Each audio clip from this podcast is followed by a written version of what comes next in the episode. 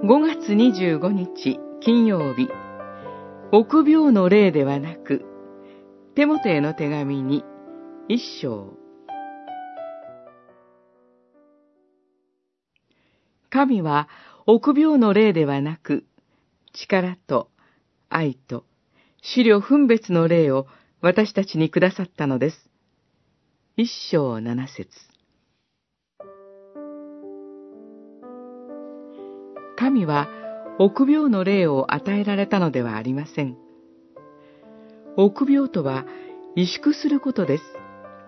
いろいろなことにおいて勇気を失い、恐れや不安にとらわれてしまう姿です。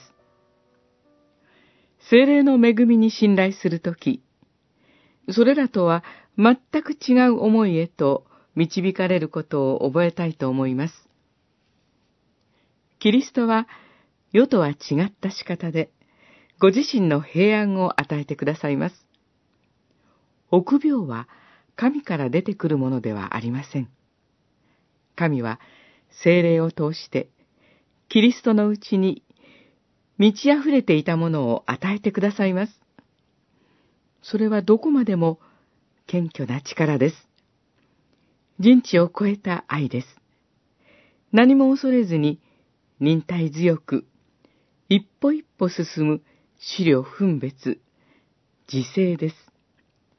最初から恐れもせず、臆することもないというわけではありません。